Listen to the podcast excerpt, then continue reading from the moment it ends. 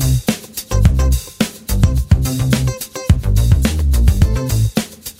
Olá, sejam bem-vindos a mais um episódio do Clinical Papers Podcast. É o segundo episódio dessa temporada aqui de 2021. Estou aqui, eu sou o Dr. Thiago Biac, estou aqui com o Dr. Raniel Spencer e o Dr. Alan Pereira para discutir é, um paper hoje envolvendo cirurgia. A gente acabou dando é, essa chance aí para o Raniel, que andava meio triste com os episódios só de imunoterapia e tudo mais. E aí, como a gente sabe que ele é um fã da técnica, né, Raniel, que a gente vai discutir hoje, a gente vai discutir o estudo Prodige 7. É, um estudo aí que envolveu então é, o uso de quimioterapia intraperitoneal associada à cirurgia citoredutora para pacientes com câncer coloretal e metástase peritoneal exclusiva. Um estudo publicado aí na Lança de Oncology agora esse ano é, e que, de certa forma, aí mudou uh, a prática uh, que vinha sendo adotada aí nesses pacientes Tiago, muito obrigado aí, né, ao Tiago e o Alan que estão falando de um paper cirúrgico, mas é um paper cirúrgico que envolve quimioterapia, né? Vocês não largam o osso de jeito nenhum. Tá na veia, mas nesse caso tá no peritônio também, velho.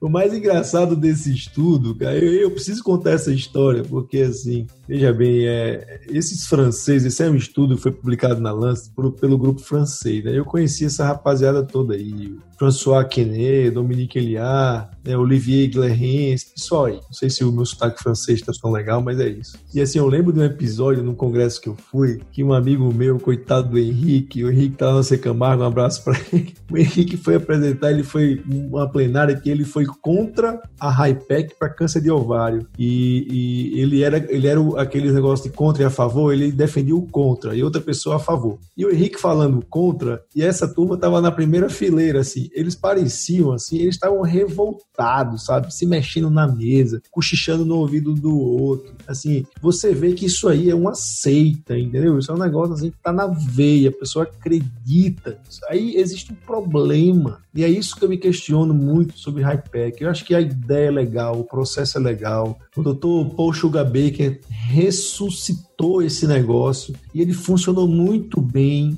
juntamente com a citorredução, né? Aliás, a citorredução, eu vou falar um pouco mais sobre isso, em pacientes com é, doença peritoneal mucinosa por tumores de apêndice. Só que houve uma extrapolação por tudo, isso virou moda e virou não sei o que, tem outros interesses, deixa pra lá, forças ocultas, né? Como diz o meu, meu querido chefe e ex-chefe, doutor Malon. E as pessoas acreditaram muito nisso. Então, quando a gente vê uma, a história desse peito, foi publicado foi discutido na ASCO, sei lá quando, 2016, 2017, depois de novo, e a publicação dele só sai agora, em 2021, anos, anos, anos depois. Eu não sei o que essa turma estava esperando, né, para... Aliás, nesse congresso que eu vi esse pessoal aí se batendo na cadeira, foi um congresso que a gente pediu para eles apresentar, apresentar os resultados desse paper e eles não apresentaram. Eles já estavam mais de dois anos de segmento. Eles não apresentaram, apenas falaram que os resultados em relação a comorbidades eram mais eram maiores, a toxicidade era pior. Lógico, lógico. É, eu vou, vou me demorar um pouquinho mais aqui, Alan, só para explicar aos ouvintes o que se trata isso, né? Como é que funciona, o que, que é isso. Então, quando a gente tem essa carcinomatose peritoneal, imagina que um tumor gastrointestinal qualquer dissemina no peritônio e ele dissemina só ali. Né? Os implantes são puramente peritoneais, né? implantes que não são hematogênicos, não é uma, uma metástase hepática pulmonar, ela é implante peritoneal. Então, apesar de você ter esse conceito de implante peritoneal como doença metastática, algumas doenças têm um comportamento tão indolente, tão, vamos dizer, lento mesmo, né, que não causam invasão, que uma agressividade, um procedimento, uma terapia local potente, grande, vai ajudar muito esse paciente. E aí é onde entra essa cirurgia, que é a cirurgia de citorredução, é tirar todo o volume de doença. Antigamente começou-se com um negócio de CC1, deixava 5 milímetros, acima de tanto. É porque essa história começou também juntamente com o pessoal da ginecologia. Então a gente sabe que a oncologia ginecológica em muitos países não é feita por cirurgiões oncológicos, é por ginecologistas. Naquela época onde foi isso foi, foi feito, os tumores de ovário, os enfim, por uma série de razões óbvias, é claro, não eram tão agressivos nessa citorredução. Se você pegar uma escola, por exemplo, extremamente agressiva, a escola alemã, você vê que os trabalhos da escola alemã em relação à citorredução são sempre com cirurgias grandes, com coisas enormes. Se a gente pegar a escola americana, não, eles permitiam mais uma certa redução ali, que deixavam lesões pequenininhas e jogava essa quimioterapia. E aí alguns trabalhos para câncer é, de ovário, principalmente, e depois para alguns tumores é, também, pseudomixoma e tal, eles tiveram resultados positivos, são trabalhos bem questionáveis, técnicas diferentes, com a adição dessa quimioterapia a tantos graus, somada a essa citorredução. Então, uma vez contextualizando isso, esse paper aqui ele trata exclusivamente de pacientes com doença peritoneal de origem coloretal. Aqui não entra ovário, não entra neoplasia mucinosa de apêndice ou qualquer outra histologia. Então, quando você opera o paciente tem uma carcinomatose, há um adenocarcinoma, seja mucinoso ou não, as pessoas misturam isso, né? Neoplasia mucinosa de apêndice com adenocarcinoma mucinoso. São coisas bem diferentes. Aqui eu falando de adenocarcinoma, o papel da HIPEC na sobrevida desses pacientes. Então a gente vai ver nos métodos o que era isso, mas aqui é tentando ver se existe o papel dessa quimioterapia intraperitoneal. Foi uma tentativa bem lógica de que saber se isso realmente funciona, partindo de um grupo que acreditava muito nisso. Então, isso é uma coisa que a gente tem que prestar muita atenção.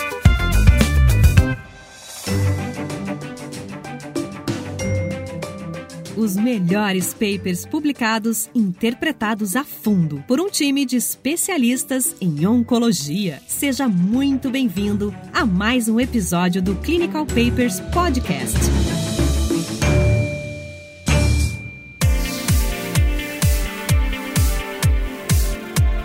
E aí, adiantando um pouco aí no estudo, enfim, a gente tinha uma comparação, né?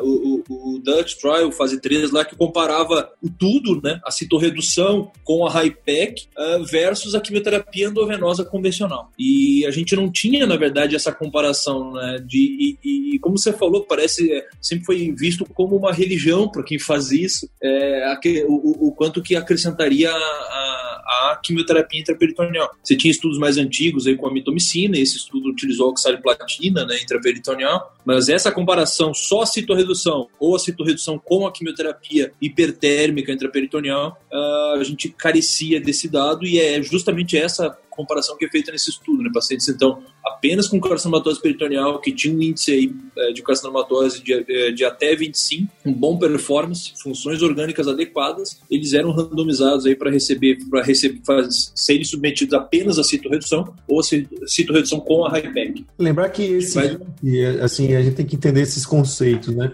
Essa escola francesa do professor Dominique Eliard vai falar um pouco sobre o tipo de quimioterapia que eles usam, essa questão desse índice, o que é isso? 25, né? Então, quando você vai operar um paciente que tem uma carcinomatose peritoneal, o próprio Paul Sugar Baker criou uma, uma escala de índice de doença. Então, vai lá de 0 a 39, você divide o abdômen em 9 quadrantes, mais três pontos que é do intestino delgado, pegar jejum, jejum no ilho e ilho distal, e você soma, dependendo do número, do, do, tamanho das lesões ou do, do, conglomerado, você dá um número de 0 a 3, de tal maneira que o paciente pode ter um índice de carcinomatose peritoneal 0 ou 39. Isso é o máximo. E aí eles começaram a ver fatores prognósticos em relação à sobrevida e duas coisas eram muito importantes em todos os trabalhos sempre. Era o IDP, né, ou PCI, em inglês, que é isso. PCIs menores melhores resultados. Então, PCIs ou IDPs abaixo de 20, né? depois o próprio Dominique Eliar, para a doença coloretal, baixou isso mais ainda, para 12, 10, 12. Tem grupos que fazem abaixo de 7, 8. Olha só como é que funciona. Então, cada vez menor o índice, melhor a sobrevida, e eles viram que os resultados em câncer coloretal você tem quanto menor, melhor. Ah, e assim, sim, e a citorredução. Então, citorredução completa versus incompleta. Então, são duas coisas muito importantes. Do ponto de vista prático,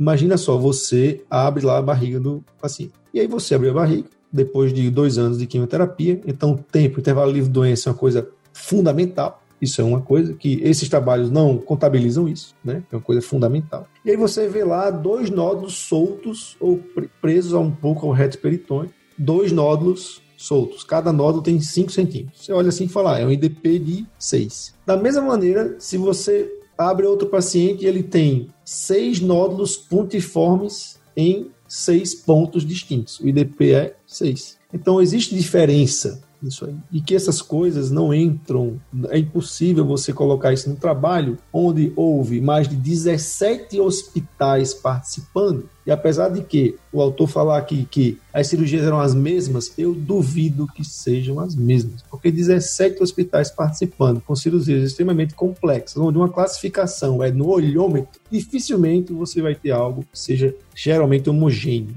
entendeu? Então é um problema sério desse, desses trabalhos, mas né, acho que também um IDP de 7, 9 ou 6 não muda muita coisa. Eu tenho muita coisa a falar desse paper, eu gosto muito desse assunto, entendeu? Eu não sou descrente, eu acho até que trabalhos eles são feitos sempre. O problema desse negócio é que ele foi feito sempre associado à quimioterapia e estão dando muito crédito à quimioterapia. Mas se a gente for lembrar, pouco tempo atrás, um paciente que você abria a barriga, ele era metastático, você fechava e selava a vida do paciente. E hoje a gente tem congressos né, falando sobre isso, congressos inteiros, temas, podcast né, falando sobre isso e a gente elevou a sobrevida de pacientes, seja com quimioterapia endovenosa, tratamento multidisciplinares, avaliando comportamento, de uma maneira estrondosa. A única coisa que eu questiono é dar tanto crédito a essa quimioterapia peritoneal. Esse é o único ponto do meu questionamento, não em relação ao tratamento dessa doença peritoneal como um todo. Muito interessante você ter todos os seus comentários. Assim, é, é, a gente, não cirurgião, é sempre bom ouvir todas essas, essas nuances do ponto de vista cirúrgico. Ah, se a gente for agora entrando no desenho do estudo,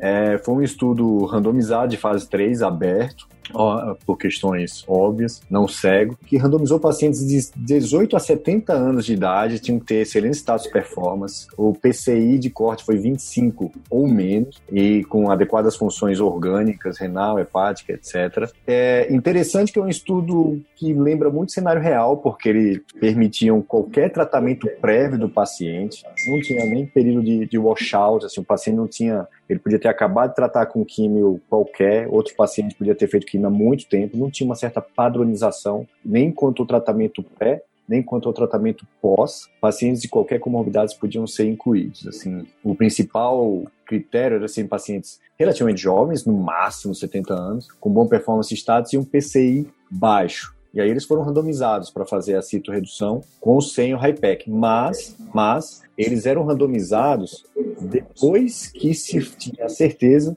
de que você conseguiria fazer uma citorredução completa ou pelo menos ter tecido residual tumoral de um milímetro ou menos. Então era nesse momento em que os pacientes eram randomizados. Os pacientes em que se abria a barriga e viu que não conseguiria fazer citorredução completa, tinha um PCI maior do que esse, ou, ou ia ter uma doença residual maior do que essa, eles não, não eram randomizados. O que o Alan chama de, de muito próximo à vida real, não sei, eu, a título de estudo clínico, eu chamaria de uma bagunça completa. Porque ele permite, é, enfim, qualquer esquema de quimioterapia antes ou depois, aí, enfim, beleza, tudo bem. Mas qualquer tempo de quimioterapia antes ou depois, eles deveriam ser aptos aí para receber pelo, pelo menos seis meses de quimioterapia sistêmica nesse período perioperatório. Mas o paciente pode, poderia ter progredido, teoricamente, a duas linhas de químio antes ter feito o que ele quisesse antes ou depois. Então, assim, é um pouco confuso. E, e o grande motivo disso, na verdade, que eu estou falando é porque quando você começa a acrescentar diversas coisas é, variáveis, digamos assim, é, e você vai encontrar um resultado no final desse estudo, fica mais difícil de eu dizer que esse resultado se deve àquilo. É, a gente vai ver no final, graças a Deus, esse estudo não foi positivo, mas se fosse, eu já tinha até a crítica montada para isso. Claro, poxa, você está combinando um monte de esquema de quimioterapia, o cara pode ter operado, feito sua redução depois de progredir duas linhas, tendo já tomado anti-GFR, o outro tomou regorafenib. Então, assim, é o sangue do crioulo doido, mas, uh, enfim, vamos, vamos, vamos em frente aqui, vamos em frente. Uma coisa é, que eles fizeram que a gente não, assim, pelo menos o tempo eu conheço isso aí. Esse negócio não empacou muito no Brasil. Se alguém de algum grupo estiver escutando esse podcast e quiser fazer algum comentário a respeito, por favor, nos procure nas redes sociais. É que essa quimioterapia endovenosa perioperatória, isso aí a gente não tem o costume de fazer lá no nosso grupo. Né? Isso aí é uma coisa que eu vi, é. até brincadeiras assim, não, é porque vai atacar o tumor pelos dois lados, né? Pela veia e pelo peritônio, né? Mas na verdade, eu ouvi esse tipo Eu achei bacana comentar isso, cara, é. sabe? Porque assim, Você tem viu outras que... doenças. É, não, é, é, tem outras doenças, por exemplo, uh, talvez o protótipo, um dos protótipos de doença para tratar é, com quimioterapia intraperitoneal seja câncer de ovário. Você tem estudo da fase 3, New England, etc., com paclitaxel monodroga intraperitoneal e o paclitaxel tem uma razão de ser, é uma droga que tem um peso molecular extremamente elevado, e então você, enfim, tem uma absorção muito pequena no peritônio dessa droga. Agora aqui, se eu estou injetando uma droga no peritônio, é porque eu acredito que essa droga, enfim, vai ficar no peritônio. E aí, em paralelo a isso, eu uso uma coisa, enfim, endovenosa que eu uso quando associo, quando vou fazer Fofox, eu dou fluoracil endovenoso com leucovorin. Então, assim, me parece também relativamente contraditório. A gente usa com frequência hoje em dia a oxaliplatina intraperitoneal, por, até por não ter a mitomicina amplamente disponível, mas normalmente não faz esse fluoracil não, não tô falando que é contraditório, eu tô falando por que usar nesse time? Que as células escapam, entendeu? É isso que eu não consigo entender. É, pro, pro, ouvinte, entender o que a gente está discutindo, é que assim, no estudo, foi, é, o paciente recebia aí 400 miligramas por metro quadrado de fluoracil, associado a 20 miligramas por metro quadrado de ácido folínico, 20 minutos antes do banho, vamos dizer assim, de oxaliplatina intra, intraperitoneal. É daí que vem essa químio EV, com 5 fluoracil e a oxaliplatina no banho. E aí eu, eu chamo a atenção nisso aqui, porque quando a gente não sabe que esquemas o paciente usou antes ou não, se você, por um acaso, tiver um desbalance entre os dois grupos de quem fez, por exemplo, muito Fofox antes um paciente muito exposto a Folfox sistêmico, será que você fazer esse Folfox, o FOL na veia e o OX no, na, no peritônio teria ainda algum papel? Você não saber que, que tratamentos prévios o paciente foi exposto ou, ou, ou, quais tratamentos subsequentes ele receberia pode, pode ter impacto em, você saber o que, que, fez diferença ou não no estudo. E outra coisa interessante é a seguinte, a gente estava discutindo aqui, a gente fazia oxaliplatina né, intraperitoneal sem o, o fluoracil e tudo mais. Isso, isso é, é, é, relativamente estranho quando a gente lembra que não existe papel de oxaliplatina monodroga no tratamento de câncer de colo. A gente não usa oxaliplatina sozinho em, em nenhum cenário. Então, por que, que você vai tratar doença sistêmica com uma químio que não tem nenhum ganho de nada no tratamento sistêmico quando, quando a gente dá ele na veia? Toda esse, essa questão de quimioterapia de high-pack e citorredução veio com, com base do racional e foi sendo usado na prática, foi sendo incorporado, mas você carece de dados randomizados, muito menos de fase 3, que vai comprovando a, a eficácia disso. Você tem séries de casos, você tem vários, assim, da, da, estudos retrospectivos mostrando benefício, você tem alguns também. Mas esse finalmente foi um estudo de fase 3 para fazer essa pergunta: a RayPack faz ou não faz diferença? E tudo, assim, como a gente vai ver dos resultados, provavelmente, pelo menos por esse estudo, apesar desses defeitos, aparentemente não. Clinical Papers Podcast. Então, acho agora a gente pode ir nos resultados. Eu vou aqui na tabela. Eu tenho, eu tenho, eu tenho um comentário único antes de entrar de resultado, que é sobre o desenho, a parte estatística, que é assim: o, o estudo teve como desfecho primário sobrevida global e a diferença que eles queriam encontrar era um ganho de 30 meses para 48 meses com a adição do, da REPEC em comparação à citorredução sozinha. É, quando você olha agora em, em, retrospecto, isso parece muito otimista de que você acharia uma diferença tão grande só com a, só com a REPEC em si. Então, é, em questão de, desa, de desenho de estudo, talvez seria mais justo para a Hypec você ter esperado um benefício menor, mas que infelizmente isso faria com que o, o N do estudo fosse maior e mais difícil recrutar mais pacientes. Então, isso foi, é, assim, foi um pouco otimista demais. Essa, essa, essa é uma das, das críticas é, do desenho do estudo. Isso, isso, acontece muitas vezes. Isso aí é. Só o seguinte: é, eu acho que tem muito a ver com o N de recrutamento também. Sim, se ele tivesse estimado uma diferença pequena, ele ia precisar de um N que ele não ia ter. Nome, é. E eles, eles acreditam nisso aí. Também tem, acho que tem um pouco das duas coisas, né? Como eu falei no começo aqui, acreditam bastante. E, e aí, se a gente pegar aqui o resultado, 2008 a 2014, olha o tempo que demorou esse negócio. Muito tempo mesmo.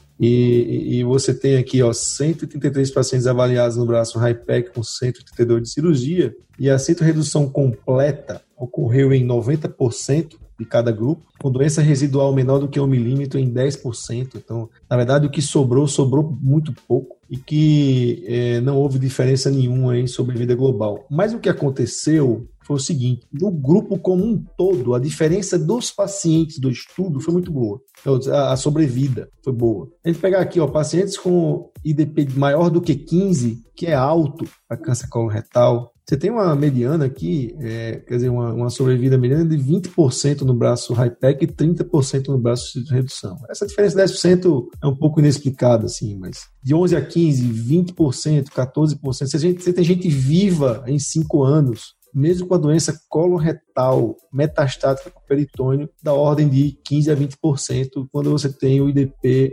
acima de 11. Então isso é bom, não é ruim. Entendeu? Então, isso é uma das coisas que eles falam muito e falaram muito nos congressos, que apesar da diferença ser exatamente isso que você comentou, a gente estimou um ganho muito grande para se comprovar, mas apesar disso, a mediana de sobrevida ela foi muito boa em todos os grupos. Então esse tratamento como um todo é bom, que é exatamente isso que eu comentei no começo. Né? Você tem um, agora um, um paciente que trata de uma maneira completa, complexa, multidisciplinar e que a sobrevida disso certamente se eleva como um todo. Né? Mas quando a gente vai para o endpoint sobrevida global, a sobrevida global mediana no braço que fez redução com o HIPEC foi de 41,7 meses versus 41,2 meses no subgrupo que fez só a citorredução com hazard ratio de exatos 1.0 e um P de 0.99, com curvas que foram completamente sobreponíveis. Né? Então, assim, acho que nem que se a gente desenhasse as curvas deixava uma, uma linha tão em cima da outra, mostrando que o acréscimo nesse estudo do uso da quimioterapia intra, é, hipertérmica intraperitoneal não levou a ganho de sobrevida global nem a ganho de sobrevida de progressão. Né? Sobrevidas globais, assim, de respeito, né? 40, acima de 40 meses de sobrevidas medianas. Assim. É, mas assim, tudo bem, eu concordo que o, o grupo de pacientes uh, com carcinomatose peritoneal normalmente é um grupo de pacientes que tem um prognóstico pior quando a gente compara pacientes com metástase hepática ou com metástase pulmonar, principalmente, né? Só que aqui tem que lembrar que quem entrou no estudo foi o cara que tinha carcinomatose peritoneal que você conseguiu deixar sem doença, né? Somado a esse fato da sobrevida ser igual, qual a próxima pergunta? E a toxicidade? Então, apesar de ter sido igual, a toxicidade, se a gente pegar aqui qualquer complicação, eventos adversos grau 3 ou mais, foi 26% versus 15% com P significativo. Então, assim, há mais complexidade, até porque a utilização de oxalipatina como método de high-pack, ela só pode ser feita em soro glicosado. Então, muitos pacientes, em muitos centros que são inexperientes, o paciente faz uma baita hiponatremia. Eu já vi paciente suspender a high-pack por conta disso, quando o anestesista não tem outra experiência. Então, a toxicidade. Peritonite, né? Peritonite encapsulante é mais comum com, Também com tem oxaliplatina do que, do que a gente via com, quando fazia com mitomicina, né? É, então, assim, a HIPEC realmente para esse tipo de, de, de, de paciente. Ela... Agora, isso não exclui, pessoal, aí é onde quer chegar, não exclui a citoredução. Né? A citoredução não, eu acho que se a gente tiver componentes que somem, que se somem a essa terapia, na minha cabeça, resposta químio e tempo livre de químio, quer dizer, espaço entre químio e recidiva, etc., para mim é o mais importante, porque se fala para mim, olha, essa é uma doença que você retirar ela é muito melhor, que a ação da químio é pior, porque ela tem uma evolução mais lenta. É, o que a gente comenta aqui, né? A sobrevida livre de oncologista, né? Isso é um endpoint extremamente positivo. Esse, esse, esse estudo, assim, ele, ele veio para. A gente tem que usar ele agora como ponto de alicerce para qualquer novo avanço que a gente faça nesse cenário de tratar a carcinomatose peritoneal. Né? É, como o Raniel falou, a gente já sabe que você cita reduzir esses pacientes, 10 é, a 20% desses podem ficar sem recidiva no longo prazo. Então, se você tem doença com carcinomatose peritoneal isolada, em baixo volume, ainda há, pelo menos em teoria, chances de curar esses pacientes, de ter sobrevida livre de recidiva no longo prazo, tal qual a gente já, a gente já tem com, com metástases hepáticas, no caso de metástase hepática ah, um pouco maior, quando você resseca bem. Como esse estudo mostrou grandes sobrevidas globais é, numa, numa, população bem selecionada, futuros estudos talvez tenham que usar surrogates como endpoints, né? porque o estudo fica muito difícil você for ter que esperar aí 40 meses para ter uma, uma mediana e achar essas diferenças. E a HiPEC, se não teve nenhum ganho e aumentou a toxicidade, ela não pode ser o braço padrão. Aqui, citoredução com HiPEC não pode ser o braço controle de nenhum futuro estudo. E a prática clínica hoje, se você for usar estudos de fase 3 para embasar a sua prática, é citoredução apenas. A gente não vai, vai fazer em câncer de cólon, que foi o desenho desse estudo. Citoredução apenas sem HiPEC. Não à toa foi uma publicação importante. De fato, teve toda essa demora que o Raniel falou para desde a, das apresentações iniciais, atualizações até a publicação. Isso deixou todo mundo que estava acompanhando, esperando esse estudo assim com a pulga atrás da orelha. E, e, o que a gente tem de problemático foi isso: a gente não saber os, os tratamentos feitos pré, os tratamentos feitos pós, o, o, diversos estudos que com a cirurgia complexa que pode ter diferenças na abordagem. Mas é a melhor evidência que a gente tem. E com base nela, eu não tenho usado mais high pack em câncer de colo, pelo menos na minha prática, não sei vocês. Concordo plenamente contigo. Acho que o default passa a ser citoredução sem quimioterapia intraperitoneal. Você tem um estudo com uh, absoluta ausência de benefício em termos de sobrevida global e um acréscimo de toxicidade e custo. Né? Então, assim, não tem razão, razão nenhuma de ser. E se uh, aquele povo que acredita nisso como uma religião acredita que tem um subgrupo que se, se beneficia, o que tem que ser feito é um estudo com esse subgrupo que se acredita que se beneficia. Então, assim, à luz da melhor evidência científica, o padrão é sem hyper. A medicina que você faz hoje pode não ser a de amanhã. Eu vou puxar um gancho que isso aí é. Eu vou, eu vou terminar falando alguns comentários. E aí, ficou por aí? Você acha que o grupo ele aceitou isso de bom grado? Não, claro que não. Agora eles vão fazer com uma bombinha sob pressão, velho. Tá? Eu não sei. Agora, daqui a dois anos, a gente vai estar aqui no Clinical Papers discutindo PIPAP.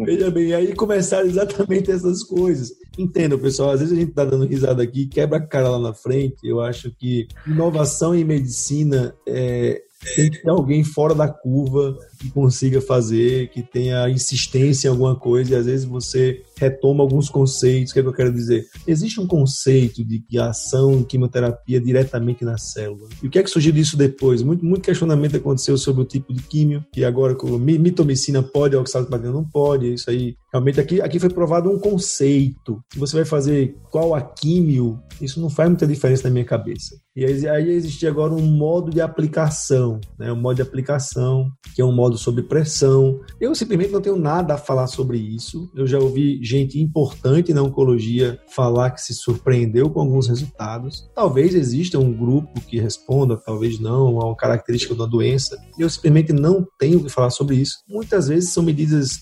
desesperadoras. São pacientes que realmente têm muita carcinomatose, mas que têm condições clínicas para fazer alguma coisa nesse sentido. O Tiago falou aí do PIPAC. Eu acho que, meu, é super válido desde que você não ultrapasse os limites né, do bom senso e obedeça os critérios de indicação. Mas aqui, para câncer coloretal, isso ficou comprovado e da minha forma de pensar, para qualquer outra doença invasiva, porque qual a, qual a diferença entre câncer coloretal e um câncer gástrico, ou um neuroendócrino, um sarcoma, né, que tem carcinomatose peritoneal, você fazer high-pack. Então, na minha cabeça, para doenças com comportamento mais invasivo, a high-pack ela está fora, a cirurgia citoredutora não, dependendo das características, porque isso aqui é um princípio que a gente chama de princípio da complacência, né? Você não precisa provar para tudo um conceito. É igual essa história da vacina. Não, não pode dar em tal tal idade porque não fizeram um trabalho para isso. Mas, meu, isso não existe, né? Se você tem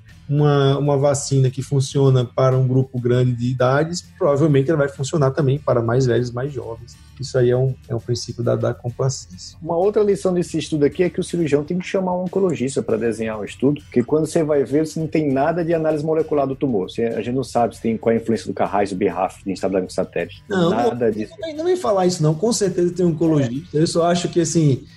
mas veja bem, eu acho que, independente de tudo isso, eles queriam ver o papel da Hyper. Okay? Então, assim, ele, isso, é, isso é uma pergunta, Alan, que aflora em toda a comunidade de cirurgia oncológica. É o papel exclusivo desse negócio. Eu acho que o grupo foi, teve muita coragem em fazer esse trabalho, mesmo acreditando muito, né? Ainda bem que eles fizeram um, um bicaudal. Se eles fizessem só um de caudado, a gente estava perdido, que a gente só podia falar que né, não é não negativo. Mas aqui foi bicaudado, então dá para você falar que não funciona. Não, é, não foi um não inferioridade, né? Isso. Beleza? Então um abraço. Acho que eu fico por aqui. Algum comentário final? Um abraço. Se cuida, pessoal. Até semana que vem.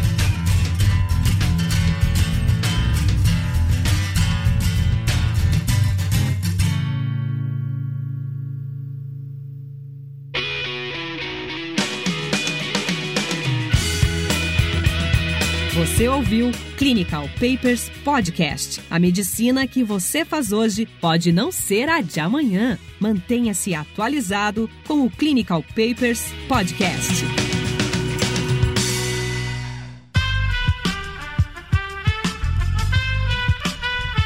Esse podcast foi editado por Aerolitos Edição Inteligente.